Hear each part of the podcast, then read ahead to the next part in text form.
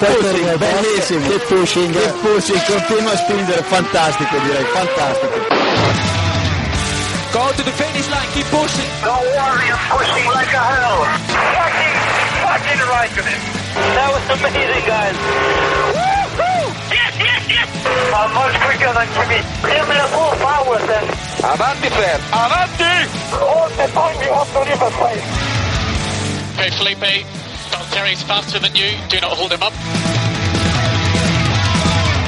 Okay, guys, this is ridiculous. Hola a todos y bienvenidos al capítulo 178 de Keep Pushing Podcast.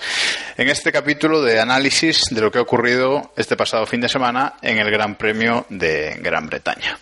Y hoy estoy aquí prácticamente solo en, en compañía de Iván y Jan. Buenas tardes, Iván. Vaya, gracias.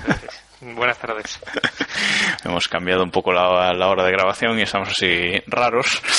Eh, pero hoy tenemos con, con nosotros también un invitado muy especial, Sergio Martínez, arroba 123PNZ en, en Twitter. Buenas tardes, Sergio. Hola, buenas tardes. Dicen que llevo algo por muchos. Así que no. Sí. Creo que compensa. vamos a verlo, vamos a verlo.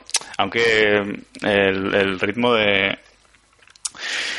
El ritmo de habla no estás a la altura del programa, que lo sepas. No, pero luego, luego te enseño fotos para que compruebes que soy dos o tres Ivanes, así que no, no hay problema. Vale, bien, bien. Entonces no, no habrá problema. Bueno, vamos a, vamos a entrar ya directamente en, en materia, que hoy estamos aquí los tres solitos. Y vamos a empezar a hablar sobre esta carrera de, de Silverstone, que en términos generales eh, fue una, una buena carrera, ¿no? Iba una carrera divertida, a pesar de, de nuevo, ese, ese inicio tras eh, coche de seguridad. Sí, estuvo bien. Yo creo que tuvimos una carrera emocionante. Al final tampoco se tradujo esa, esos vaivenes al principio en, en resultados sorprendentes, ¿no? Pero bueno, estuvo bien. Mientras estuvo secándose la pista tuvimos bastante diversión y, y luego esa curva 1, ¿no? Que, que tenía todavía bastante agua o que los, los pilotos les dio por, por sobre, o sea, no, no estimarla lo que, lo que debe, lo que debían, nos dio, nos dio espectáculo, ¿no? Y cambios de posiciones que a lo mejor no vimos tampoco en adelantamientos directamente. Bueno, carrera divertidilla, sobre todo luego con más Verstappen ahí, ahí arriba, ¿no, Sergio? Sí, muy animada al comienzo, eh, un poquito menos porque nos quitaron eh, nos quitaron unas vueltas que fueron fundamentales, no es la historia de siempre, cuando se va ya está para montar intermedios. Y una vez se fue secando, podemos decir que no hubo demasiado movimiento con, con lluvia, como para cuando llegó el seco se normalizaran las cosas. Entonces los adelantamientos pues, mm, estuvieron un poco reducidos, no tanto los adelantamientos, sino los cambios de posiciones. No, no hubo excesivo movimiento. Eh, llegó un punto en que la carrera estaba muy estabilizada, los cuatro primeros estaban muy escapados del resto y, bueno, eh, quizá al final, hasta esas tres, cuatro últimas vueltas de incertidumbre con Nico, pues fue un poco monótono, pero sí que se halló una buena carrera. No, desde luego no fue aburrido. Ujú. No, tiempo, tiempo de, de aburrirnos mucho no, no tuvimos. Comentábamos lo del, lo del safety car, creo que fueron cuatro vueltas tras, eh, tras el safety car, todos los coches con esos neumáticos de neumáticos de lluvia extrema, que a partir de ahora vamos a denominar neumáticos de safety car, porque es para lo que, para lo que valen.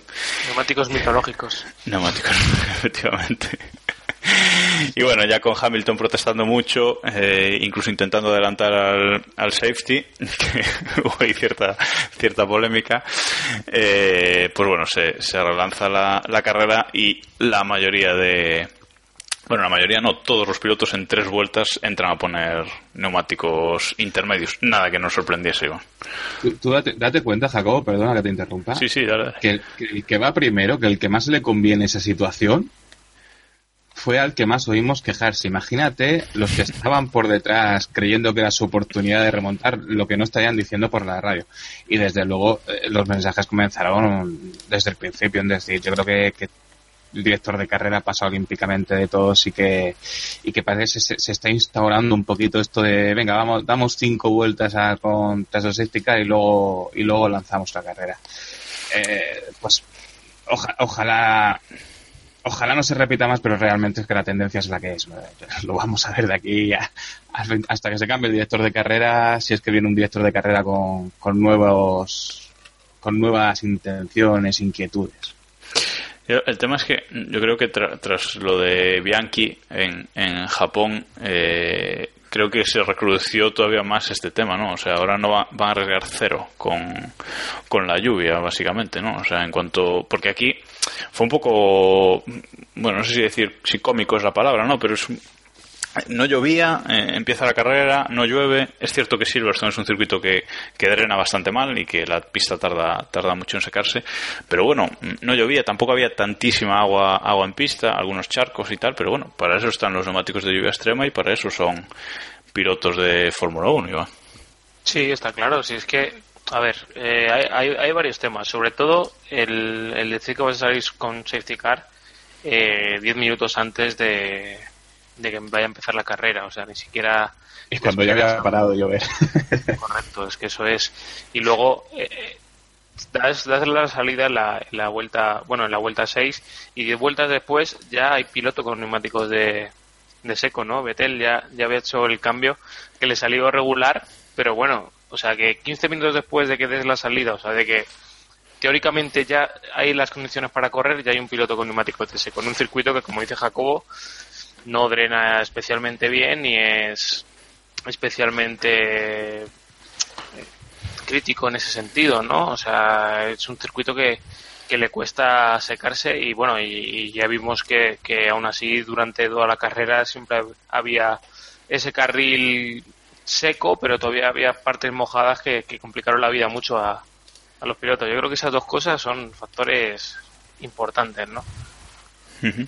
eso, eso sin duda fue Sí, adelante. Sí, que, quería decir que, en ciertas competiciones, cuando se encuentran así unas condiciones inesperadas, es decir, no han corrido en todo el fin de semana bajo la lluvia y minutos antes de la carrera, o un poquito, lo que se hace, pues, en, lugar de dar una vuelta de formación, se dan dos vueltas, incluso he llegado a ver se dan tres vueltas, pero la carrera comienza como tiene que, comenzar, ¿no? Pues se está poniendo esto de moda de la carrera empieza tras el y directamente, venga, bueno, si quieres evitar el, evitar el riesgo de una salida en parado, eh, puedes dar una vuelta, puedes dar una vuelta y salir detrás del safety car y, ya está. Yo creo que estaremos más contentos, ¿no? Eh, es que la, sensación es que ni se lo han pensado directamente. Ah, lluvia, venga, safety car. No, no hmm. piensan en cómo está la pista ni piensan en qué alternativas hay. Directamente van a, a lo fácil, lo sencillo y que es realmente lo que menos nos gusta a, a los aficionados. Imagínate desde casa imagínate los que estaban en el circuito y se habían gastado el dinero de, una entrada. Bueno, tú lo viviste hace poquito en, Le Mans.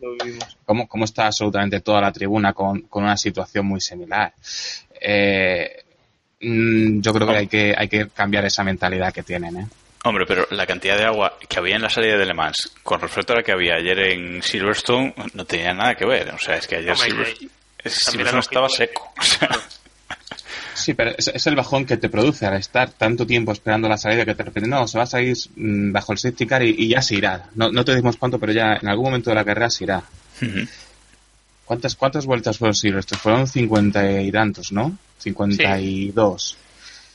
Y el safety car parece que se fue en la quinta. Es decir, una parte importante de la carrera. Y un 10% de la carrera, si hablamos de eso. sí, sí, no, está, no busca tendencia está claro que, que, a nadie le gusta. Y, la propuesta de eso, dar dos, tres vueltas de, de instalación pues y reducir la carrera es mucho mejor que, que, esto, ¿no? Que estar ahí unas vueltas y de repente no, no, no sabes cuándo se va a ir el safety car. Además, este tipo de, salidas provocan cosas como la que luego decíamos de, de, Hamilton, ¿no? Que hay un momento que se desespera, ya intenta intenta adelantar el safety, no lo intenta adelantar, ¿no? Pero eh, hace ahí unos tirones, casi se pasa al safety, el safety le cierra en la curva, bueno, hay una imagen ahí polémica.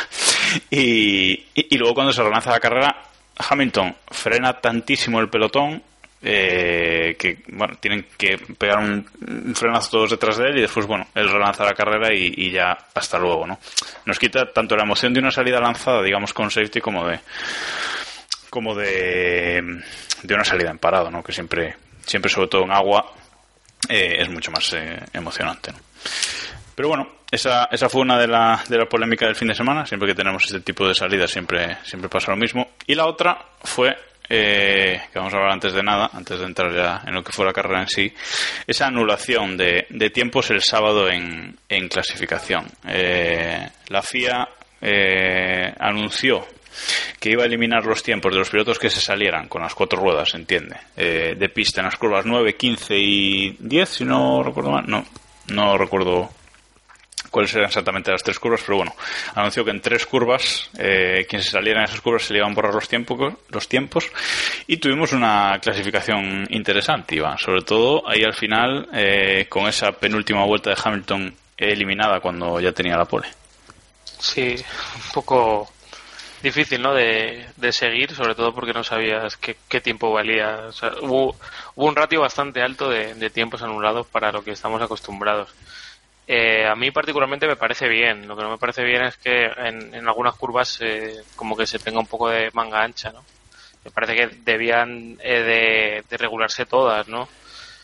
Pero me Es parece, me parece interesante. Me parece interesante lo de la, lo de la semana pasada en Austria que, que hablamos y esto también. Cuanto haya tolerancia cero y los pilotos sepan que, que no van a poder ahorrar tiempo haciendo este tipo de cosas, esto se va a acabar con ello, yo creo que no, en un medio plazo, ¿no? Veremos a ver en, en- otros circuitos como Hockenheim, etcétera, y, circuitos que tienen también escapatorias que lo vemos en todas las carreras que se disputan allí, eh, hacer a los pilotos este tipo de, de maniobra. Veremos a ver cómo, cómo se aplica, pero bueno, yo creo que es una, está en la buena senda, ¿no? Ujú.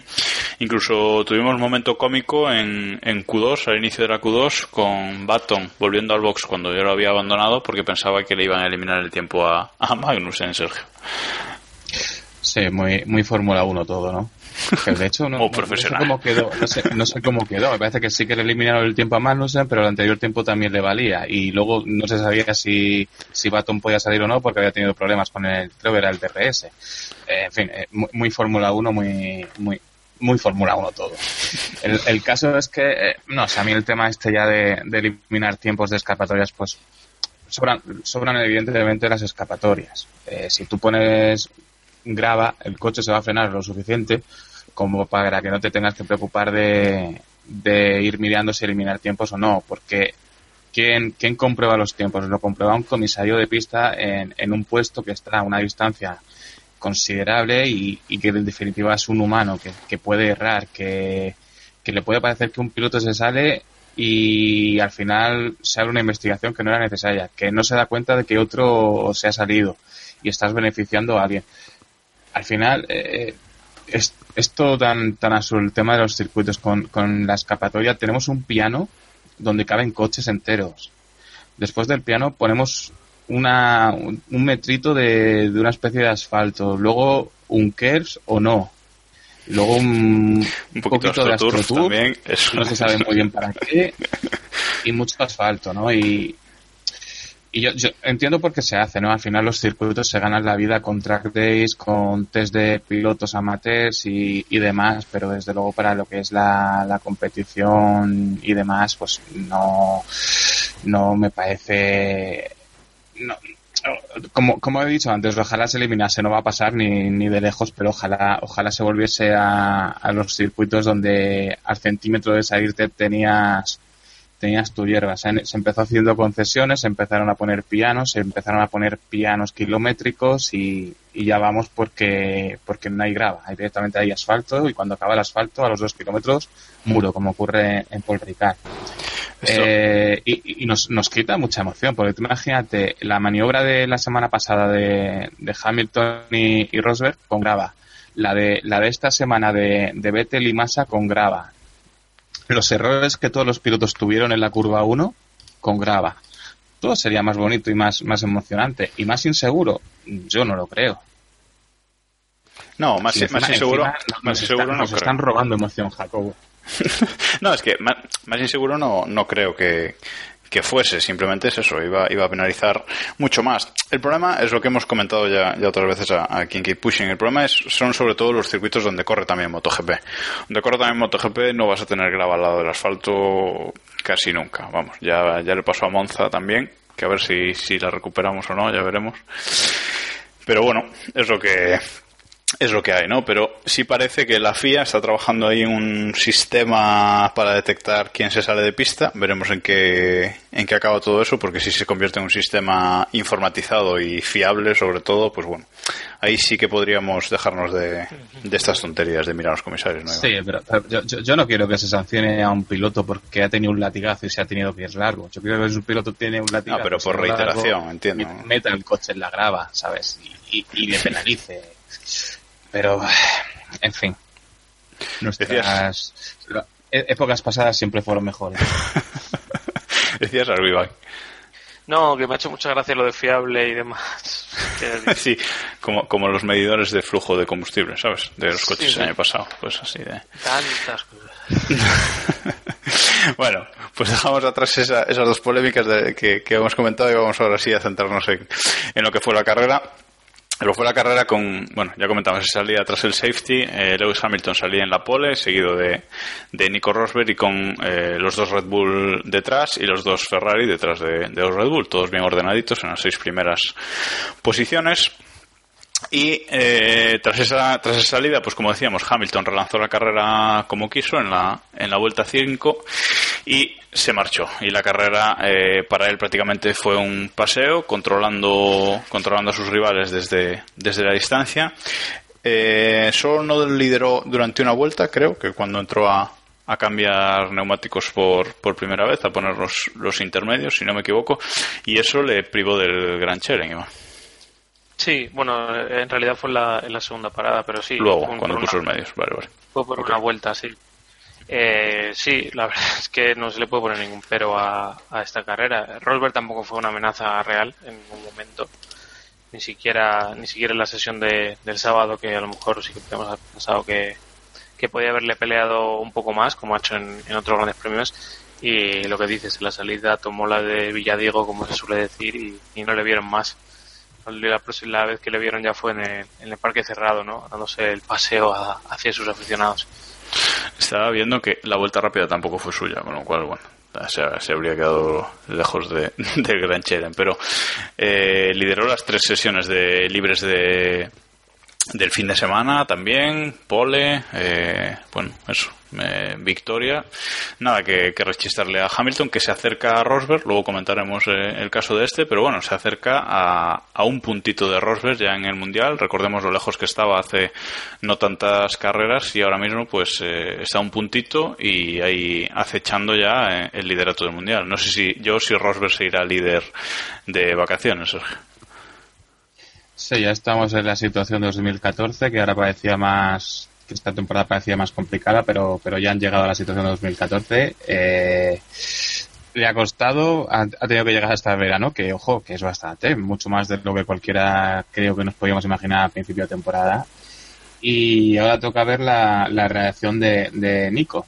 Eh, puedo decir lo mismo que dije en 2014, que ahora Nico, una vez está por detrás, aunque sigue un poquito por delante, no tiene nada que perder, puede ser agresivo, puede dejar de ser el Nico conservador, pero ya hemos visto que, que Nico no sabe ser así.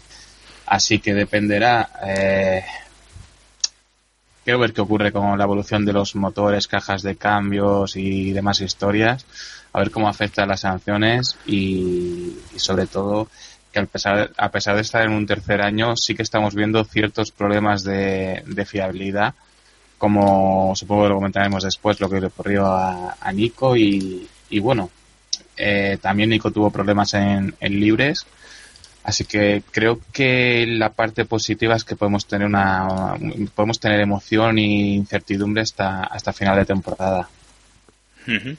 ¿Qué, ¿Tú eres, tú confías en Nico o qué- de qué vertiente eres?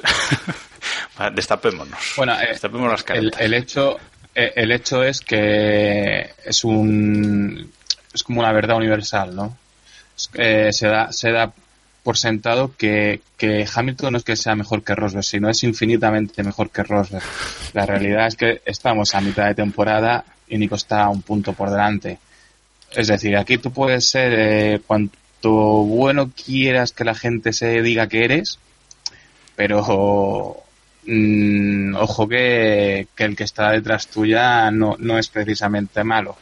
confío en Nico, sí, creo que Nico puede, puede ganar. Me parece una imprudencia dar por sentado de que, de que esto es de, de Hamilton. Recordamos cómo fue el final de temporada pasada.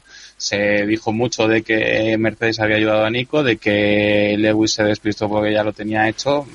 Me parece muy bien, pero vamos, sigo pensando que el final de temporada de Rosberg fue muy bueno y el de Hamilton dejó mucho que desear. Que se puede repetir, pues hombre, con, luchando por temporada, por, luchando por el título no creo que se repita, pero ahí, ahí queda la duda. Sí, aquí podemos bromear mucho con el tema, pero vamos, está claro que esta gente están pilotando en un nivel y ya no nos paramos a, a pensar en la, eh, en la gente que viene a rellenar las parrillas, por así decirlo, sino llegados a este punto de élite de los 7, 8 mejores, están todos en, un pañuelo, ¿no? Y se ha demostrado estos días, como, como dices, el principio de temporada, el final de la pasada, que Hamilton en el momento en el que se relaja o algo le incomoda, porque yo creo que lo del año pasado tuvo mucho que ver con el tema de las presiones de piel y, demás, eh, pues si al final pilota un 98%, se le va a Rosberg, ¿no? O sea, se, se, convierte Rosberg en, en, el más rápido de los dos. Así que sí, yo, yo no termino de ver, de ver a Robert ganando, la verdad. Pero bueno, sí que existe ese factor de la fiabilidad, ese factor de, de lo que comentábamos. Este tipo de carreras, un toque mañana en, en la próxima carrera y, y se queda fuera y pierde 25 puntos que te va a costar 4 o 5 carreras recuperar, ¿no? Yo, yo tengo, tengo una pregunta para ti. Si tú eres Mercedes, ¿quién te interesa que gane de los dos pilotos que tienes? No lo sé. Es que no lo sé. Yo lo que sí que lo que sí que estoy convencido es que ellos están encantados de, de la pelea, ¿no? De, del marketing y demás y salir en las en las portadas en vez de en vez de por el por el rollo de del aburrimiento de que siempre ganan, etcétera, por por este esta pelea entre los dos pilotos. Hombre, Eccleston, Eccleston lo tiene claro, ¿no? ¿Quién le, quién le beneficia más? Que se choquen es lo que le beneficia más. Sergio, no sé si ibas a decir algo. No. No, no. Bueno, a ver, ¿qué, Jacobo, ¿tú qué opinas? ¿Y crees que quiere Mercedes? Mira, ponte, ponte en la piel de, de, de, Toto Wolff, deja su silla aparcada por un lado y, y te, te, te, gana, te gana Rosberg Hombre. y le bajas un poquito los humos a Hamilton o te gana Hamilton y te pide que le dobles el sueldo. ¿Qué, qué, qué haces tú? Hombre, yo, yo no, no. A ver, por las reacciones que, que, tengo visto, si hablamos de Toto Wolf, yo creo que Toto es de Hamilton a muerte. O sea, yo creo que Toto lo que quiere es que.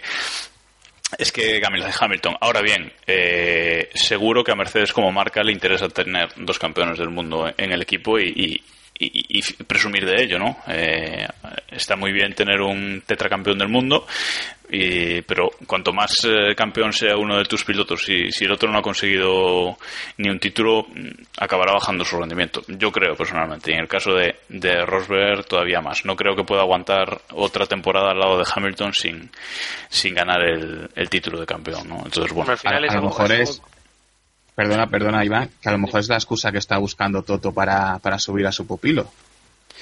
No, no, también, también puede ser. Iván, yo, ser. No, no, venía a comentar eso, que, que probable que... A ver, si, si Rosberg gana el mundial, al final se va a ver que, que es un mundial de Mercedes, ¿no? Que, que, que se va a valorar más eh, el que Mercedes haya ganado el campeonato y si no se va, se va a ver más como el mundial de Hamilton, ¿no? Que es una... Un, un mundial a lo Baton. Sí, que es una tontería. Puede ser una tontería, pero, pero, pero es así. ¿No? O sea. Sí, sí, tienes, tienes razón, pero ojo, no se lo ha ganado a Riquelo, se lo ha ganado a, a sí, Hamilton. Claro. Ahí, ahí, creo que ahí sí, sí, tendrá valor. Quizás, quizás se ve siempre más a, a, a, Rosberg como hombre de equipo, ¿no? Y a Hamilton como, como piloto, como estrella, ¿no? Yo creo que esa es la sensación que, que se tiene un, un poco, ¿no? No sé si, si tenéis la misma. Mm. Hombre, sí. cu cuando, cuando le han dicho a, a Rosberg de, oye, déjate pasar, lo hemos visto en, en, hoy en Hamilton, en Mónaco, recientemente, ha acatado. Cuando le ha tocado torcer la cara a Hamilton, no, no se ha visto tan claro, no tenemos tan claro que haya pasado, ¿no? Hamilton parece que se revuelve más. Cuando ha tenido que hacer de equipo, oye, estás primero y segundo en la última vuelta, ataca si quieres, pero haz, hazlo con más prudencia. Y también lo hemos visto que en, en, ciertas salidas como hemos visto en ciertos reportajes este fin de semana, ¿no? Austin, eh, Hungría, también la de la de, la de Canadá, que no, muy, muy buenos amigos no, no parece que sean, desde luego, no, no parece que hagan mucho, mucho equipo. Eh, sí, creo que también puede resultar un cliché, ¿no? Que, que Rosberg es el segundo en el hombre del equipo y, y Hamilton el, el primero. Es, es barriquelo, Rosberg es barriquelo. Pero un, un barriquelo, un barriquelo, un masa, haría lo de lo de Barcelona. Claro, es que ese es el, ese es el barriquelo seguro que no. Masa, no sé. Masa no lo sé.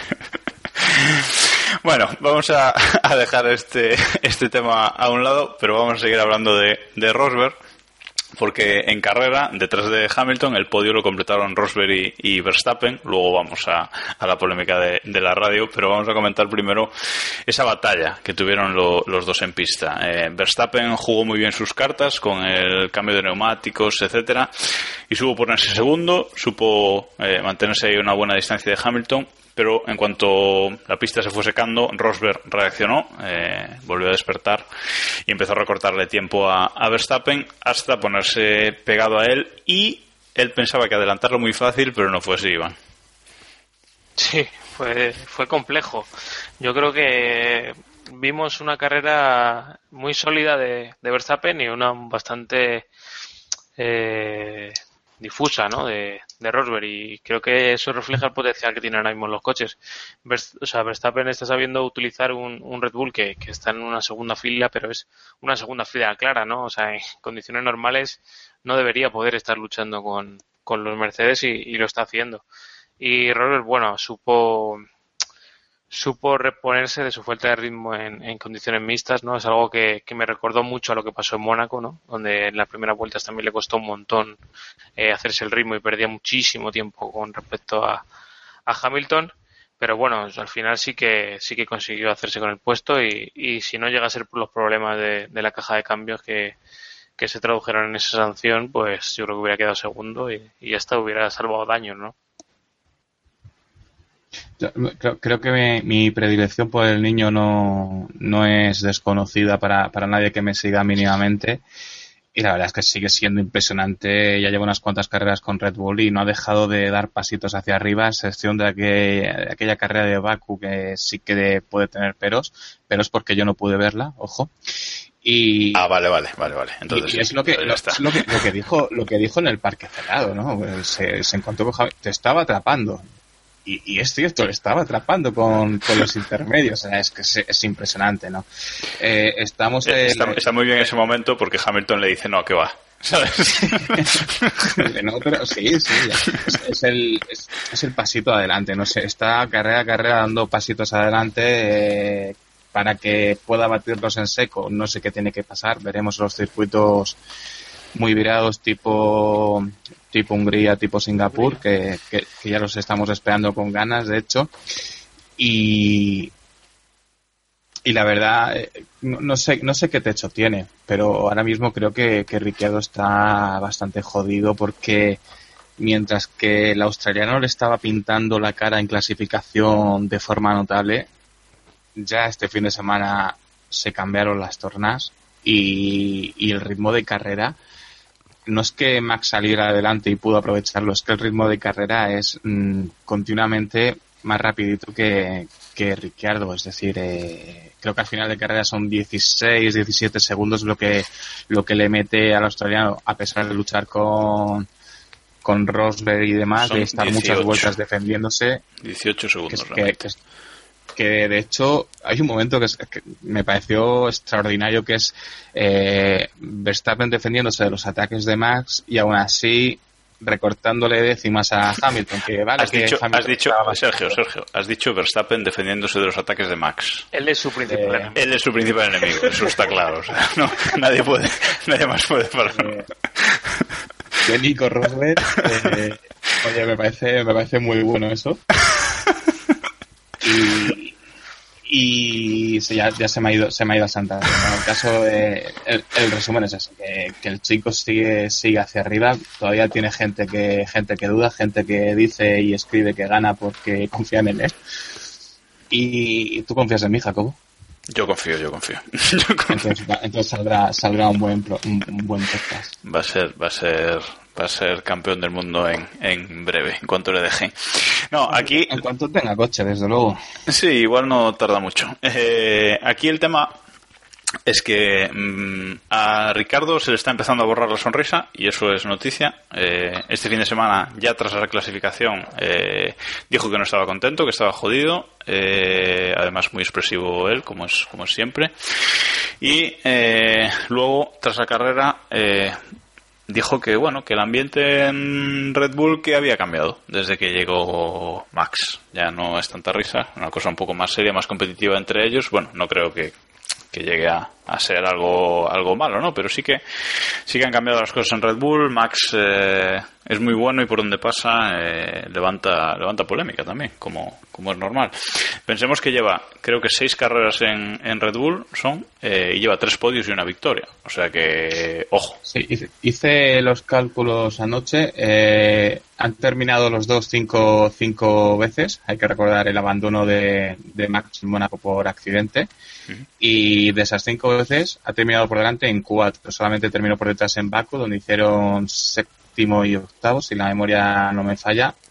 Eh, tres podios de, de Max. Eh, Ricciardo lleva un podio en toda la temporada y puntos estaban 77 a 60 y puntos los tengo, 64. los tengo aquí, los miramos si quieres. Tiene Ricardo 100 puntos y tiene Sí, Verstappen no- 90. Sí. Hablaba de la época de la época Red Bull, son 77 para Ah, vale, Max, vale. 64 Sí. para, para Ricciardo. Sí, sí, correcto. Es decir, eh, lo de lo de Barcelona pase porque fue un accidente, pero ya está, está tocando las narices a el, el niño este. Sí, desde, Claro, y- desde España tiene más puntos que más puntos que Rosberg. O sea, Sobre todo mi, mi duda es si, si Max está batiendo a Ricciardo, Ricciardo batió a Vettel y Vettel está siendo batido por Raikkonen, ¿es Max mejor que Raikkonen? Eso es como lo de Portugal batió a Francia, Francia a Alemania, Alemania a Italia, Italia a España, no, algo así. Sí, sí, es- esas cuentas. Sí, no, está claro que, que, que vamos, que sigue, sigue deslumbrando y, y como decía, veremos la siguiente carrera, veremos Hungría, qué pasa ahí con, con Red Bull, porque aquí eh, mucho se hablaba hace unos meses ya que el segundo equipo era Ferrari, que Ferrari se estaba acercando a Mercedes, bla, bla, bla, bla. Pero eh, Red Bull, con la mejora de motor de, de Renault, ojo, que a Renault aún le quedan eh, bastantes tokens que para mejorar su, su motor. Si siguen mejorando el motor, Red Bull en chasis sabemos que, que no falla o falla pocas veces. Y quizás Mercedes tenga que empezar a preocuparse un poco, no por los mundiales, que ahí no creo que, que tengan problemas, pero eh, por carreras eh, en lucha de tú a tú, cuidado. eh. Recordemos que Max ha acabado esta carrera a 8 segundos de Hamilton solamente. No, Sí, desde bueno. luego, no, no, no parece que vaya a ser un 2007, pero una, una cosa sí te digo, que me pareció escuchar que Renault va, va a meter tokens en, en breve. Sí, sí, ellos siguen con su plan de desarrollo. sí. Ojito que, ojito que se les sube a la barba. Iván, decías. No, nada, a ver si me dejáis un poco hablar. no, eh, El Jacobo esto es un grosero. decía, decía eso, que, que Red Bull eh, tiene muy buena pinta para el año que viene, porque Renault va a reinvertir mucho, mucho dinero en, en su equipo y eso se va a traducir en, en mejoras para, para el motor, ¿no? Que, que va a disfrutar, que va a disfrutar Red Bull. Renault sabe a lo mejor que para el año que viene o para esta era de, estos coches hasta que hasta que haya el cambio eh, profundo en la reglamentación eh, van a su principal bala es, sigue siendo Red Bull. O sea que al final no, no, no les van a, a limitar. Y creo que eso le da le da mucha esperanza a Verstappen de cara al futuro parece que, que tiene un futuro grande y sobre todo lo que comentáis de, de Ricciardo también quería decir una cosa. O sea, Ricciardo está pilotando bien. Yo no, no, no creo No, que espe- Ricciardo, espectacular, o sea, eso no hay duda. o sea, Ri- Ricciardo está en un notable y aún así se lo está viendo y deseando para seguir el ritmo de Verstappen. O sea, que eso es lo que le pone, lo que resalta mucho el, el trabajo que está haciendo. Y a veces yo creo que a final de año vamos a estar pensando que, que si Red Bull hubiera puesto a Verstappen a principio de temporada, otro gallo cantaría, ¿no? Viendo los fallos que, que ha tenido Ferrari, eh, los errores de fiabilidad y demás, y que todavía están en esa tercera posición, ¿no? Eh, yo creo que a lo mejor hubiera estado más cerca de, de los Mercedes, se hubiera aprovechado mucho más de los errores que, que Ferrari, ¿no? Que, que al final están cada vez eh, puntuando uno, eh, haciendo podios uno y otro y, y, tampoco no ha habido nunca ninguna alternativa a un tercero, ¿no? Que fuera más fiable, que estuviera ahí peleando con, con los dos Mercedes, ¿no? Acercándose, por lo menos inquietándolos un poco más en, en lo que es el campeonato, ¿no? Es, es mal momento para recordar que Max Verstappen debutó en fórmulas en, en, la Ferra, en un campeonato de la Ferrari Drivers Academy. Sí, no, seguramente. Mira, quizá, quizá, la gente no lo sepa, eh, de, debutó en un, en un evento, de, en un campeonato de, de, pretemporada junto a varios pilotos de, de la Ferrari. Eh, lo vieron, destacó, ganó, hizo poles y lo dejaron irse. Ahí lo dejo, ahí ese, ese es el fantástico bueno, trabajo de, reclutamiento de, Ferrari. No, que sin no era embargo, campeón del mundo de Fórmula 1. Bueno, Exacto, si no, eso no, no, no se ficha. tiene que serlo. Si a lo mejor lo es en 2017, lo fichan para 2018, pero si no, no. Si no, no. bueno, vamos, eh, porque decíamos que antes que la carrera acabó con Rosberg segundo, pero en la clasificación aparece Rosberg tercero eh, detrás de, de, de, Verstappen. Y eso se debe a toda la polémica con, con los mensajes de, de radio, ¿no? Recordemos que en Bakú, Hamilton tuvo un problema en el coche, tuvo ahí una discusión durante varias vueltas con su ingeniero, porque el ingeniero no le quería decir, o no le podía decir realmente lo que tenía que hacer. En este Gran Premio, Rosberg tuvo un problema con la caja de cambios, eh, la séptima marcha no le funcionaba, desde el muro le pidieron que no la usase, que se la saltase, pero luego le dieron unas, indicaciones técnicas muy específicas del modo en el que tenía que poner eh, el coche para evitar ese problema. Eh, recordemos que estaba perdiendo tres segundos por vuelta con, con, ese, con ese problema. Mercedes consideró terminal ese problema, que era o, o, o, decirle al piloto lo que tenía que hacer o abandonar, se lo dijeron y la FIA acabó sancionando a, Rosberg con 10 segundos que, le bajaron una, una posición en, en, la clasificación. Viendo cuál habría sido la alternativa, creo que a Mercedes se mereció la pena decirle eso a Rosberg, ¿no, Iván? A mí me parece que se mereció más pena de la que, de la que tuvo, ¿no? Si ponemos esta prohibición como una infracción grave, como se supone que, que era hasta lo que hemos visto este fin de semana, pues me parece que la pena es, es muy poca, ¿no? Sobre todo, eh, lo que me indigna un poco es el dejar a criterio de los, de los comisarios siempre esta decisión, ¿no? O sea, si llegamos a, a Abu Dhabi y pasa algo así, eh, los comisarios van a tener la potestad de poner 10, 15 segundos, 20, eh, lo que ellos quieran, que es lo que está pasando, lo que pasó la semana pasada en Austria, lo que ha pasado esta semana. Al final eh, no existe una, una coherencia en las sanciones y al final nos vamos a encontrar en una carrera de final de campeonato en la que se decida el título y en la que los comisarios básicamente con el dedo decidan quién va a ganar el campeonato y eso es lo que a mí me aterra, ¿sabes? Es el, ese es el, el miedo que, que tengo y yo creo que sinceramente un, fallo de caja de cambios que hubiera podido terminar con la caja de cambios de, del, del Mercedes y haber terminado su carrera si eso lo han salvado perdiendo nada más que cuatro puestos, o sea, cuatro puntos o cinco puntos y, y habiendo salvado un podio, vamos, me parece que es un gol que mete Mercedes a, a la FIA o a quien o a quien sea, ¿no? Creo que muchos equipos si hubieran sabido esto hubieran hubieran actuado antes, ¿no? El mismo Mercedes, ¿no? En, en Bakú cuando, con el tema de, de Hamilton. Un gol, no, un, un, golazo, Sergio. Sí, viendo, viendo lo que estaba perdiendo Nico, las vueltas que faltaban, pues eh, hubiese perdido el segundo puesto seguro y no creo que, que Daniel hubiese llegado a él. Es decir, eh, no ha sido una penalización, ha sido un, un colocamiento de la carrera te, quitamos el segundo que te has llevado, que no, que no te lo tienes que haber llevado, y te ponemos tercero. Ahí, no hay sanción y, crea precedente. Y, y, yo me pregunto que por qué, por qué hemos tenido que esperar tanto para que se cree, que se cree el precedente, porque las sanciones no, no estaban muy claras. Eh, hace poquito vimos a, a Checo Pérez eh, salirse en la última curva y creo que el equipo declaró que sabía que tenía el problema, que la situación era crítica, pero que no se lo podía comunicar al piloto.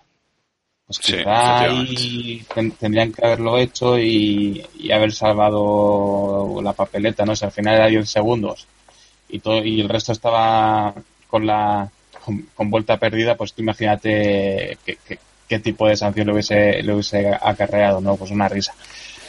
Ya tenemos el precedente y, ojo porque ahora, ahora los, ahora ya no se amenaza con eso de quitarle potencia al motor ni nada. la amenaza de, de, de, Toto Wolff va a ser o, o, hacéis lo que, lo que yo os digo, os doy una orden de equipo por, os doy una orden técnica por radio y os meto 10 segundos de penalización es una buena es una buena forma de sancionar a tu, a tu propio piloto, ¿no? Pero, pero está claro que, que es lo que dices, es lo que dices, Sergio. Se ha creado un precedente, es desobedeces una esta prohibición de la radio y te meten 10 segundos. ahora los equipos van a jugar con eso. Es decir, eh, tengo X problema, me van a meter 10 segundos si le digo al piloto lo que tiene que hacer, ¿me compensa o no me compensa? ¿no? Eh, eso va a convertir un poco en un juego un poco, un poco absurdo y como decía Iván, las sanciones deberían ser bastante más, más duras en estos casos, ¿no? Si se prohíbe, se prohíbe, y si no se prohíbe, y si no, pues que no se prohíbe, ¿no? Dejar, dejar eh, libertad de, de, radio, ¿no? Pero bueno, o, o, quitar la radio directamente como en las motos, pero eso ya sería, sería más polémico seguramente. Bueno, vamos a, dejar a Rosberg y a Vettel y vamos a, a Vettel, y a Verstappen y vamos precisamente a, a hablar de vamos precisamente a hablar de, de Sebastian Vettel. Sebastian Vettel que lleva una racha bastante, bastante mala. Eh, de nuevo, una penalización de cinco posiciones en la parrilla de salida por el tema de por el tema de, la caja de cambios, que veremos si en Ferrari dan solucionado de una vez. Han dicho que, que ha sido por un problema de, en el material de, de las cajas de cambios. Veremos si, se ha encontrado el error y, logran solucionarlo. Pero bueno, eh, el resultado es que Vettel salió decimoprimero en, en parrilla y tuvo una carrera muy muy errática. Finalmente eh, agarró dos puntos, acabó no menos, pero tuvo una carrera llena de errores, salidas de pista e incluso un, una una maniobra ahí con, con masa, pasándose de frenada, pasándose de todo, echando a masa de, de pista, muy, muy errático Sebastián esta carrera, Iván. Sí, se le ve muy forzado, ¿no? Tuvo otro, otra sanción en, en parrilla, salió bastante atrás, tampoco calificó bien, la verdad, a pesar de, de esa sanción. Y bueno, la carrera que hizo es todo el rato intentando forzar la máquina para, para recuperar tiempo y, y es, es, que no es manera de, de afrontar un, gran premio. No fue el primero en, cambiar a, neumáticos de seco, lo pagó con creces y luego fue sobreconduciendo en, en muchas fases de la carrera, pagándolo también en, en esto, en, con creces, con, con sustos y, etcétera. No sé yo si el Ferrari es un coche que es difícil de, llevar en estas condiciones porque Raikkonen también tuvo bastantes sustos, pero bueno, eh, creo que, la carrera es, para olvidar. Mucha gente se, se reía, se descojonaba de, de aquella famosa carrera de masa con los trompos, los trompos y los trompos. Pero vamos, si nos ponemos a contar, yo creo que algún piloto este, este fin de semana ha hecho también cuatro o cinco salidas de pista, trompos, etcétera. Por lo menos dio espectáculo, Sergio. Y cuidado que Raikkonen ya lo ha adelantado en el Mundial de Pilotos, está ocho puntitos por detrás. Aquí la clave está, como siempre, en el equipo, en el equipo que, acompaña al piloto. Y es que parece que Gené, más Gené está ejerciendo de nuevo de la rosa y no le está yendo muy bien. Dijo que Ferrari estaba fuerte, Ferrari no ha estado fuerte y dijo que, la lluvia beneficiaría mucho más a Vettel que a Raikkonen. Y madre mía, qué carrera tan, tan horrible de Vettel. La verdad es que es una de las peores carreras. Yo creo que es la peor carrera que he visto hacer a Vettel desde, desde aquella nefasta de México. La de México, sí, esa fue muy mala, ¿eh? Esa fue muchos, muy muchos pequeños errores y, demás. El problema es que yo creo que, que, lo, lo, tenían pensado, lo, habían analizado, que la lluvia era su momento, que era el momento en el que podían dar caza a, los Mercedes o que podían ascender posiciones.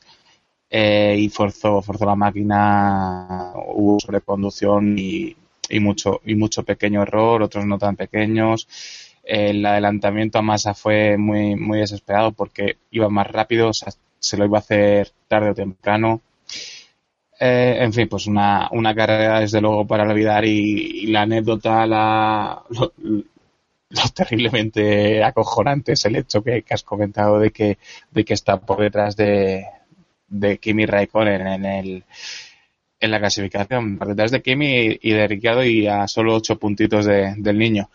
Eh, vaya temporadita de, de Betel para, para olvidar y no creo que tampoco sea este es todo culpa suya, ni mucho menos de muchos errores del equipo y tal, pero la verdad es que una vez más nos han intentado vender Ferrari, Ferrari, Ferrari. Eh, las primeras carreras no pintaban tan mal, parecía que estaban más cerca de lo que se podía pensar, pero ya hemos visto que, que al final no.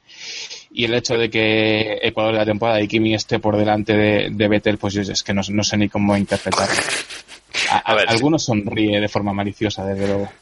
¿Cómo, cómo, cómo Ferrari no iba a renovar a Kimi si es su mejor piloto actualmente hasta el momento? Si es que no, no podía ser, no podía ser de, de otro modo. Bueno, en fin, bromas, eh, bromas eh, aparte. Eh, y hablando de Kimi, Kimi hizo una carrera de nuevo mm, a lo suyo, a su bola, sin molestar a nadie, quinto puesto, cumpliendo y adiós, que es lo que lleva haciendo los últimos, las últimas semanas, vaya. Eh, no destaca por mal, tampoco destaca por bien, está ahí, carrera 100 con Ferrari y renovación al, al canto. Bueno, eh, no vamos a hablar de la renovación porque creo que todos estamos un poquito de acuerdo de que no tiene mucho, mucho sentido. Y vamos a pasar a, a hablar de, de otro equipo, que si no se nos va el tiempo, vamos a pasar a hablar de, de Force India y, y de Williams, ¿no? Porque Force India eh, parecía que, destacaba con estas condiciones eh, cambiantes. Eh, Sergio Pérez acabó sexto, Hulkenberg séptimo. Una carrera sólida de, de, los Force India, pero bueno, quizás esperaba un poquito más de, de ellos. Y en cambio los Williams eh, acabaron décimo primero y décimo cuarto. Otra carrera muy decepcionante de, de Williams y luchando con los McLaren. O sea, es una cosa un poco sangrante, Iván. Sí, parece que se han cambiado los papeles, ¿no? Force India está ejerciendo ese papel sólido en, en los puntos. Eh, Pérez volvió a destacar en, en, condiciones cambiantes. Y bueno, y Hulkenberg igual. Yo creo que fue de los más destacados en, en esa primera fase, esas 10 o 15 primeras vueltas. Estuvo bastante bien, estuvo muy agresivo con, con Massa un par de veces. Eh, me parece que, que, es son los momentos no para los que viven este tipo de pilotos no este pilotos que, que no pueden competir todos los domingos por, por subir al podio me parece que, que, lo hicieron bien. En cuanto a Williams pues eh, pésimo la verdad. Tanto los pilotos como el coche no eh, Bottas hizo un poco de Vettel no eh, sobreconduciendo en, en esa primera fase de, de la carrera eh, estuvo también adelante, ¿no? Pero, pero enseguida se, se fue para atrás y más a tres cuartos de lo mismo. Poco a poco fue perdiendo ritmo y al final ni, ni puntos, ¿no? Creo que bastante triste la carrera. Otros años también han perdido fuelle en la carrera de mojado, pero bueno, pues acabar peleando con Sauber y, etcétera, eh, parece que, que canta demasiado, ¿no? Por un equipo que se supone que tiene que estar para subir al podio, ¿no? De vez en cuando. Williams, por no ganar este fin de semana, no han ganado ni el premio del pit stop más rápido, Sergio.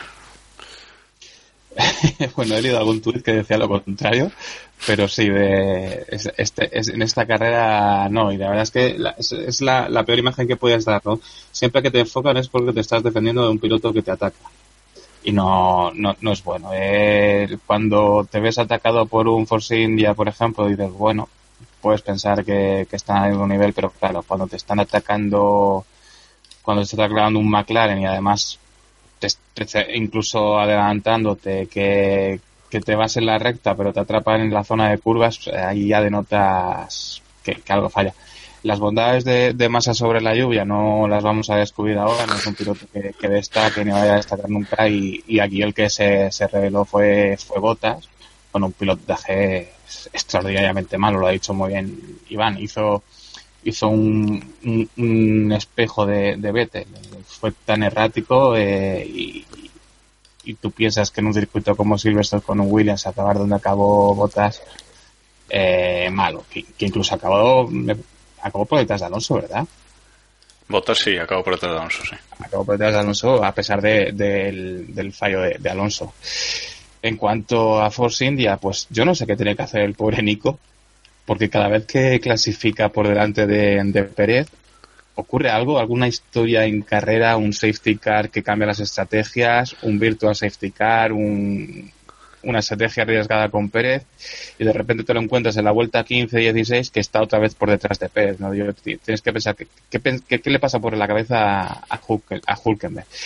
En cuanto a su carrera me, me, pareció correcta. Al final, no sé si, si se atrevió a atacar a su compañero de equipo. Dijeron, relajaros. Su compañero de equipo lo estaba pasando fatal con los neumáticos, pero ojo, es que un sexto y un séptimo para para Force, para Force India es muy positivo. Tienes que tener en cuenta que, que las seis primeras posiciones se dan como fijas para Ferrari, Red Bull y Mercedes, así que han sido los ganadores B de este, de este gran premio. Y ojo que en el Mundial de Constructores Force India ya solo está a 19 puntitos de Williams, que 19 puntos son bastantes para, para Force India, por ejemplo, pero bueno, eh, en este Gran Premio le han sacado 14, le han recortado 14 puntos eh, a, a, Williams, ¿no? Con lo cual, bueno. ¿Crees, que se merecen este castellito en, Williams por ser tan cagones con los pilotos? por supuesto. Han dicho que para 2017 van a, van a elegir ellos los pilotos, ahora que Ferrari... se elegía. ¿Han, dicho eso? ¿Textualmente así? Sí, sí, han dicho que iban a ser ellos los que encabezaran la elección de pilotos, sí, sí. ¿Y quién los elegía hasta ahora? pues el dinero, supongo, y no sé. y todo eso. Pues nada, que como, que como, o sea, 2000, 2017 ha dicho, ¿no? Sí, 2017. Es, Stroll y Lin. me parece, me parece que, que, Stroll, si gana la Fórmula 3, que parece que la va a ganar, eh, ya tendría para la superlicencia, ya, pues, ya está, ya está, no, no busques más. Aquí eh, era Iván, ¿no? El que es pro Williams. Sí, sí, es Iván. lo, lo siento, Iván. Bueno, ¿qué le vamos a hacer? Hombre, tampoco tampoco está tan mala dupla. No, no creo que empeore mucho lo de este año. No, la verdad es que eso es lo que está pensando. Hombre, pero después de tantos años por el desierto tampoco estamos tan mal. Efectivamente, efectivamente. Bueno, no, decía que, que tras... pero está mal Habéis pasado un barriquelo Maldonado más a Bottas Oye, Stroll no está mal. De los Pisonia y toda esta gente son buenos también. Tú miras los pilotos de Williams hasta finales del 90 y ves todo canela y luego ves después y ya y ya la canela ya molida. no, decía, decía que tras, tras el todo el mundo estaba esperando al movimiento de Ferrari, bueno, pues al, tras el no el no movimiento de Ferrari ya se puede empezar a, a mover la, la ¿no? A ver si Williams es cierto que, que decide los pilotos o, o, empieza McLaren echando a Baton y poniendo a Van Dorn o, o a Alonso, quién sabe. Y hablando. Williams, también es muy de brasileños y ojo que Felipe Felipe Nas dice que tiene muchas ofertas. ¿Te, gusta, te gusta Nas? también, como conocido, también conocido como Fred, no Iván. Fred. bueno. Creo que le, que le, pega, que le pegaría mucho. ¿eh? Yo, mira, me doy con un canto a los dientes, si es verdad lo que dicen de Baton, me doy con un canto a los dientes. Sí. Con eso lo digo todo. y a McLaren Van Dorn. Y hablando de McLaren, otra carrera decepcionante, lo de Rusia queda claro que fue un espejismo, Sergio. Rusia fue, no sí, creo que sí. Eh, refrescame la memoria, ¿en qué posición rodaba Fernando antes de, su expulsión? Creo, creo que por delante de Baton, creo que eh, décimo primero, décimo o décimo primero, por ahí rodaba. Sí, por, delante de Baton seguro. Eh, no sé si era en zona de puntos o no, el caso es que... Sí, sí, eh, creo que iba en zona de puntos, sí, creo que era el décimo, Fernando no es, Fernando no es de, cometer errores de, de pilotaje y este no fue pequeño precisamente, es decir, no es no no fue el semitrompo de Sainz, no fue aquellas aquellos latigazos de, de Verstappen y Raikkonen que rozaron rozaron ya la grava. Este fue grande, le fue se le fue a lo bestia, es decir, estaba estaba forzando la máquina, quería quería destacar y no le salió bien. Eh, en, condiciones de agua, ¿quién tiene la culpa? Es decir, eh, quiero decir, premia el chasis. En teoría se dice que el chasis de, de McLaren, o se nos ha vendido muchas veces que el chasis es bueno, que falla el motor. Pues eh, no, no sé pensar, porque no estaban no estaban en un quinto sexto, sino que estaban escalones por detrás y y aquí es lo que lo que comentamos al principio del programa, lo que esto que nos roba el safety car, ¿no? Nos roba la, la oportunidad de que pilotos de, de, la parte trasera logren destacar por hacer una salida a lo loco. Y, y bueno, eh, al fin entiendo que Fernando está un poquito quemado con el tema de que, de que a Baton sí le ha salido una carrera buena, no está, pero a lo largo de la temporada, y quería, y quería sacar la cabeza. No le salió, le salió Cruz, y bueno, para la próxima que seguro que nos prometen mejoras en el motor Honda. Sí, eh, hombre, algo el motor Honda mejora, pero con esto no vale, Iván.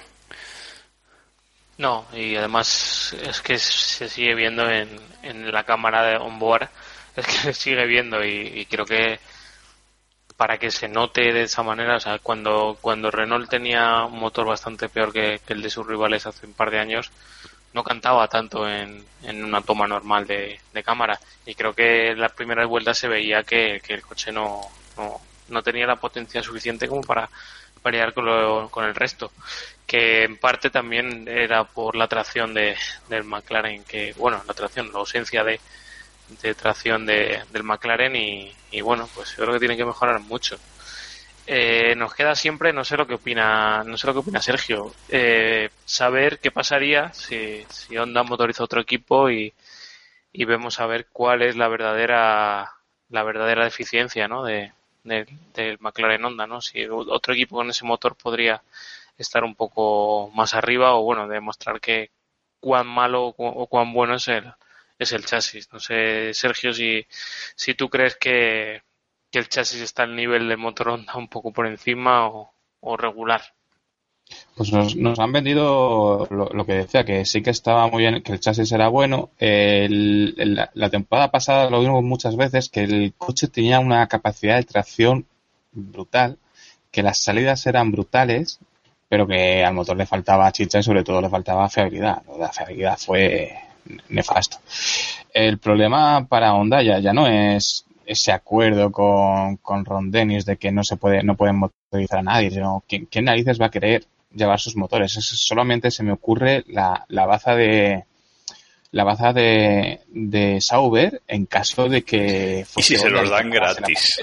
y si se los dan gratis. Exacto porque el, el, resto de equipos yo no veo a un Force India queriendo desprenderse de, del Mercedes ni, ni, ni a Williams eh, tampoco a, a, a Manor. Haas no lo va a hacer porque por motivos evidentes. Entonces, ¿qué, qué, qué opciones le queda? Lo que, lo que dije hace tiempo que tendría que haber hecho Honda, que es comprar, comprar un equipo de estos que estaba muertismo, como, como fue Manor en su día, como fue Caterham, y, utilizarlos para montar ahí a, a Bandor y a Magnussen. Ahora sería Bandor y a su japonés de turno. Y, y, hacer sus pruebas y experimentos ahí. No lo han hecho, les está saliendo muy caro el experimento porque, porque les está saliendo caro. Y bueno, de todo se aprende. El problema, creo que lo habréis comentado aquí infinidad de veces, es que Honda lleva mucho tiempo sin hacer un motor ganador en cualquier categoría. Quizá se salve MotoGP y ya está. Bueno, y en MotoGP, que... cuidado, ¿eh? que últimamente el motor tampoco es su fuerte que no, no, no lo van a sacar, ¿no? Pero en, en, indicar el motor no es, no es dominador. De hecho, han tenido que hacer concesiones para que se pueda acercar a los Chevrolet. En, en el MP2 el motor tuvo que ir a, a, rediseño. En el Mundial de Turismos el motor le han tenido que hacer concesiones para que se pueda acercar a los rivales y es que no, si la gente quiere seguir teniendo confianza en Honda, pues, pues bueno, yo desde luego no apostaría por ellos, preferiría antes un, un motor Renault, una vuelta a Mercedes que, que Honda, sobre todo por, porque sí que soy un poco negativo aquí, ¿no? Un poco pesimista, ¿no? Como que ya han abusado de, de mi confianza un fan, un fan dolido.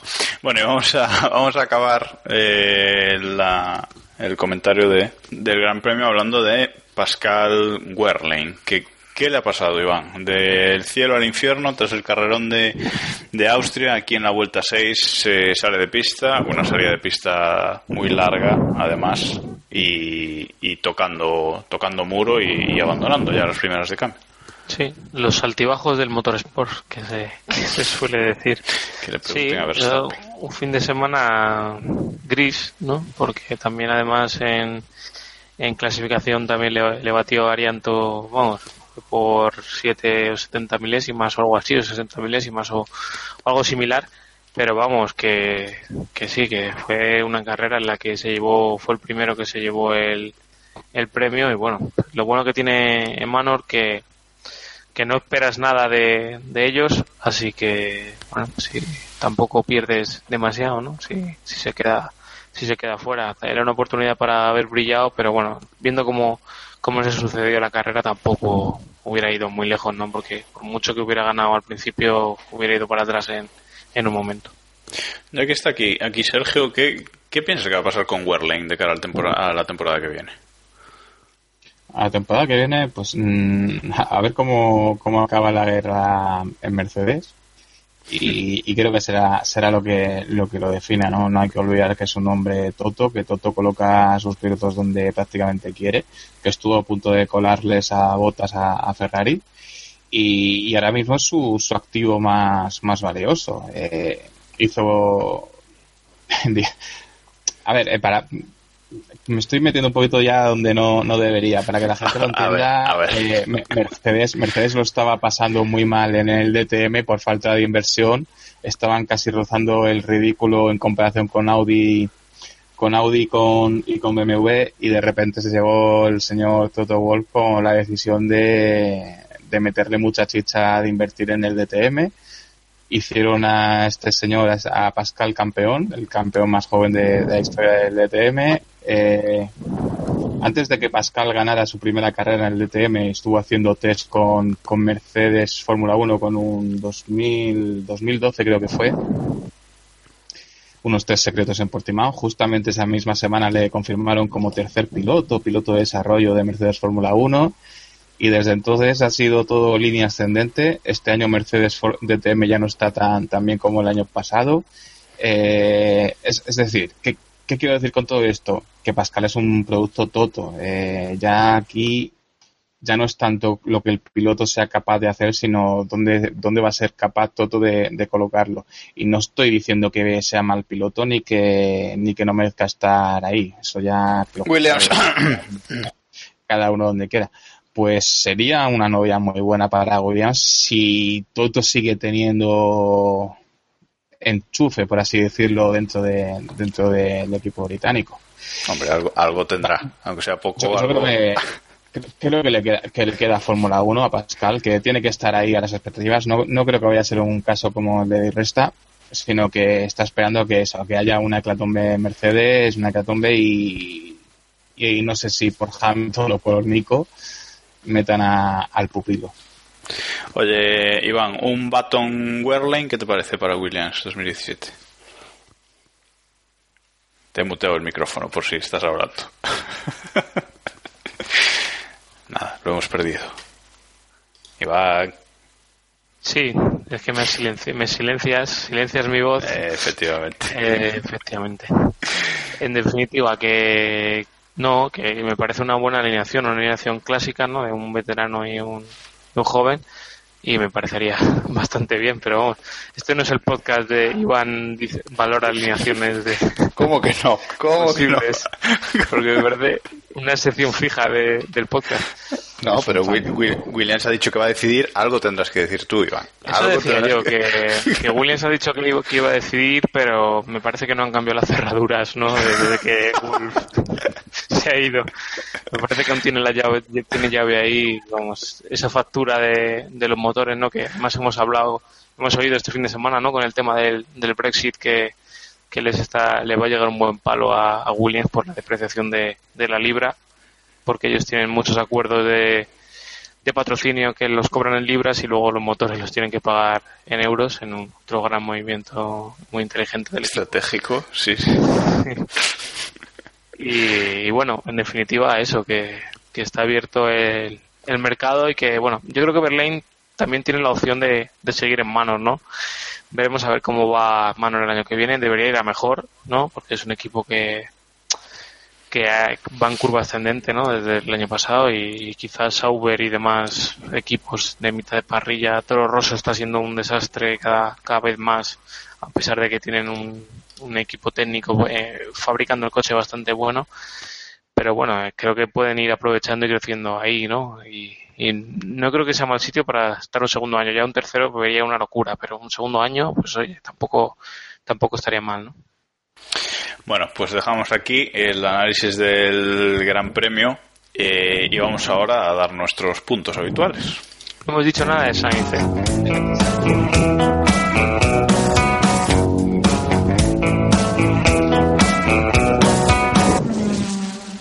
Cortas la música, Me cortas la música. Yo te boicoteo, tú me silencias, yo te boicoteo. ¿Cómo vas a no decir nada de, de Sainz? A ver, a ver. a punto de fichar por Ferrari. Tú no eres español, hombre. no, no, digo, no, a ver, no hemos dicho nada de Sainz, ya ya comentó Sergio antes eh, ese trompo que tuvo, no, no, solo tuvo uno, tuvo dos grandes grandes trompos. Bueno, no sé si alguno tiene pensado darle puntos, no creo, pero bueno. Eh, nada, si queréis un comentario rápido, salía octavo y acabó octavo con dos trompos de por medio. Bueno, pues tampoco está tan mal, ¿no, Sergio? Sí, carrera está un poquito eh, donde lo más positivo son los cuatro puntos que se lleva a casa. Sí, ha hecho, ha hecho 24, 20, no, 22 puntos desde que no está Verstappen y había hecho dos. En, la, en, cuatro carreras con Verstappen hizo, hizo cuatro puntos y en el y en, seis sin Verstappen ha, hecho 22. O sea que eso deja bastante claro. También hay un factor de fiabilidad en, en estos resultados, pero bueno, deja bastante claro que, que, los, méxicos reciben sobres. Que le, que le ha serenado un poco y que, y que el equipo como que, que le apoya más y, demás. O sea, es que es la referencia, ¿no? En estos tiempos, joder, eh, Kvyat ha hecho dos décimos, ¿no? O sea, que eso pone... aquí, aquí lo está machacando, eso está claro. Sí, sí, eso le, pone en, situación. Otra cosa ya, si es una locura que Ferrari no lo haya fichado y esas cosas que me parecen tonterías, como una, como una catedral, ¿no? Que, que es lo que estamos oyendo en algunos círculos. ¿Y que vas a seguir oyendo? No, leyendo, más bien. Correcto. Bueno, venga, ahora sí, ahora vamos a lo importante, vamos a dar nuestros puntos, vamos a nuestro mundialito Vamos a dar eh, 3, 2 y un punto a los pilotos que nos han parecido los mejores del Gran Premio y menos uno al que nos ha parecido el peor. Y mientras lo pensáis, eh, vamos a dar el premio Bandera Negra que habéis dado todos nuestros oyentes, que hemos puesto tres opciones. La encuesta la hemos puesto esta tarde, la verdad es que mucho margen nos hemos dado, pero bueno, eh, habíamos puesto tres opciones, Sebastián Vettel, Valtteri Bottas y Río Arianto. Y la opción más votada ha sido Sebastián Vettel con un 81% de, de los votos. Sorprendentemente, Arianto no se ha llevado ningún voto de momento, o sea que bueno, ahí, ahí estamos. Así que estamos venciendo. estamos venciendo. El premio bandera negra de este de esta carrera se lo lleva Sebastián Vettel e iguala con dos banderas negras a Verstappen y Rosberg. Están los tres ahí empatados en, en cabeza en este premio. Vaya tres, ¿eh? Espectacular. Y sabéis una cosa. Yo con la audiencia. y ojo, Raikkonen no lleva ninguno. Ahí lo dejo. Él, mucha historia, pero. Lo hace regularmente mal. Lo hace, efectivamente. lo, hace tan, lo hace mal tan regularmente que no destaca. Ese es su, ese es su problema. Bueno, vamos allá, vamos con los puntos. Eh, Iván, empiezas tú. Sí, yo le voy a dar los tres a Hamilton, que el otro día vi la clasificación de, del mundialito y me cantó mucho. Le, voy a dar, le voy a dar dos a Verstappen. Y el tercero no sabía quién dárselo, así que se lo voy a dar a Hulkenberg, que le puse un menos uno la semana pasada y, y no duermo bien por las noches. y así lo dejas hacer, muy bien, muy bien. ¿Y el menos, uno? El menos uno se lo voy a dar a Botas. Porque era Botas o Vettel y luego me tachan de antibetelista y demás. Sergio. Pues coincido muy mucho con el hombre Williams. Eh, yo le voy a dar los tres a Verstappen. Aquí eh, decir que Verstappen me dio la impresión de, ir a más, eh, de ir siempre a, más, de hacer un poquito más de lo que el coche parecía capaz de hacer o... Joder, que, achuchó a los Mercedes, que eran aquí los que estaban partiendo la pana. ¿Por qué no a Hamilton? Pues la verdad es que Hamilton tuvo una carrera bastante cómoda y la sensación en viendo sus tiempos por vueltas que se estaba paseando, controlando por el retrovisor. Entonces, darle el máximo de puntos a un tío que se está paseando, pues no, no sé, no sé. Me, me suena muy raro. No te convence. el, el puntito realmente es el, el más complicado de dar, ¿eh? ¿Quién, quién fue ahí el que es- estaba y tal? Al final coincido con Iván, curiosamente, y se lo doy a, a Nico, más que por la carrera en sí, que la Hulkenberg, carrera entiendo. no, no estuvo mal, sí, No, a- no al otro Vale. eh, por, por la clasificación, el conjunto de clasificación y carrera que me pareció muy acertado. Sí, porque te sale de los huevos, básicamente. Es que, eh, ¿a, a quién se lo das? A, a Ricciardo que, No, está que bien, está bien. la cara. ¿Y el menos uno qué? El menos uno a, a Vettel, porque tanto la carrera de Vettel como la de Bottas fueron esperpénticas, pero había más expectativas puestas en, en el de Ferrari. Vale, pues yo voy a hacer una combinación de vuestros puntos y le voy a dar los tres a, a Hamilton, dos a Verstappen, uno a Pérez, que creo que, que ha hecho una muy buena carrera, como, como comentábamos antes, en, en condiciones cambiantes siempre, siempre destaca, y el menos uno también a, a Vettel, porque esta carrera fue sí parecida a aquella de, de México, si bien un poco mejor, pero eh, tuvo un montón de fallos, que, que se supone que Vettel es un buen piloto también sobre, sobre agua, ¿no? Y que debería destacar también, pero no en este Gran. Premio no lo ha hecho. y ordenamos el mundialito que queda con Rosberg, que sigue liderando con 40 puntos. Esto tenemos que arreglarlo en un tongo organizado, ¿eh? porque esto no puede ser. Rosberg 40 puntos, segundo Verstappen con 33, se acerca poquito a poco.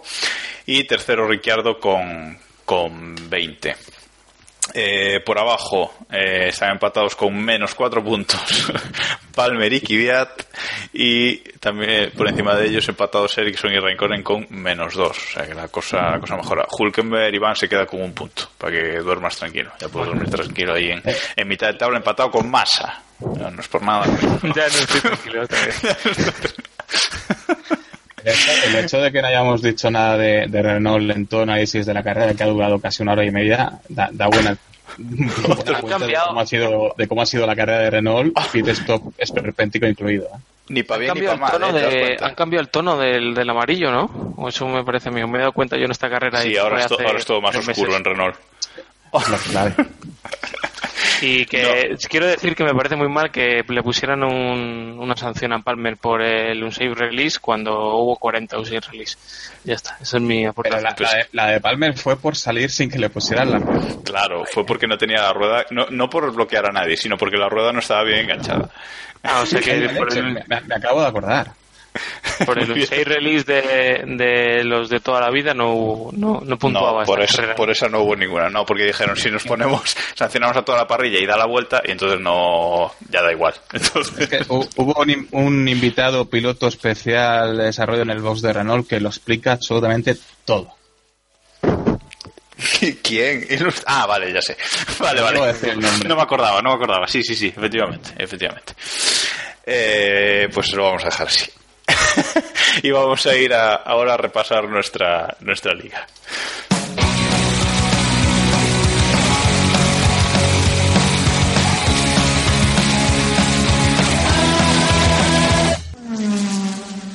Vamos allá, vamos a repasar nuestra Liga Keep Pushing, ese GP Predictor, ese Grand Prix Predictor de, de Autosport.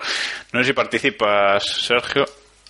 En... La liga tengo, tengo una que me hago con, con una amiga que, que hice antes de ir a Alemán, se hizo una burrada de decir, venga, va, esto aquí, un, un Verstappen gana la carrera con Alonso segundo y desde entonces no, no le he vuelto a cambiar, así que... Bien, entonces te puedo buscar en la última página. Veamos. último no, por ahí. Casi, casi, ¿no? Vale, vale. Bueno, pues esta, esta semana ha, ha vuelto a no haber cambios en, nuestra liga. Eh, sigue liderando Grego Aloiconen con 492 puntos. Segundo, Nacho Nachop, 88 Racing con 486. Y tercero, Ufarina con 430. Ahí no se ha, no se ha movido nadie, eh, nada. Eh, destacar que mm, nuestro, nuestro colaborador, aunque hace tiempo que no lo escuchamos, Diego, ha entrado en la primera página con 385 puntos, así que ahí está muy bien.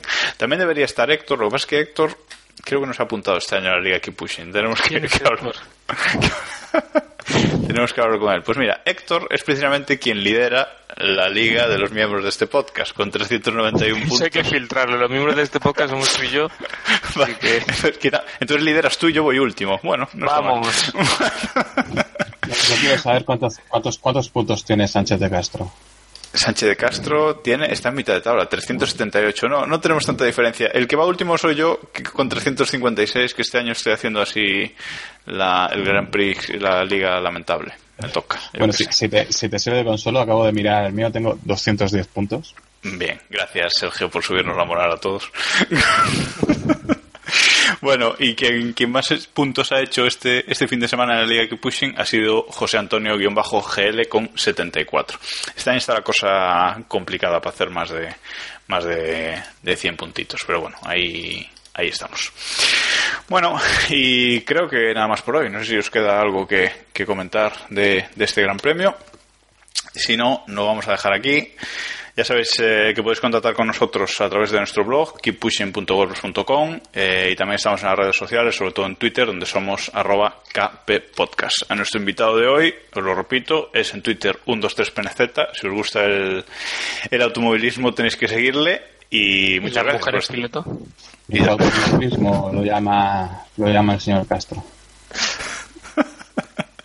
Bueno, Sergio, muchas gracias por estar aquí con nosotros esta, esta semana. Un placer. Y ya te, ya te liberamos para que puedas ir a grabar el, el GPcast, que ya, ya te me está esperando, bueno, aún, aún dentro de un rato. bueno, y gracias Iván por estar aquí una semana más, que no fallas casi nunca. Y a, a toda nuestra audiencia, gracias por escucharnos y volvemos tras el Gran Premio de Hungría. Hasta entonces, ya sabéis, keep pushing.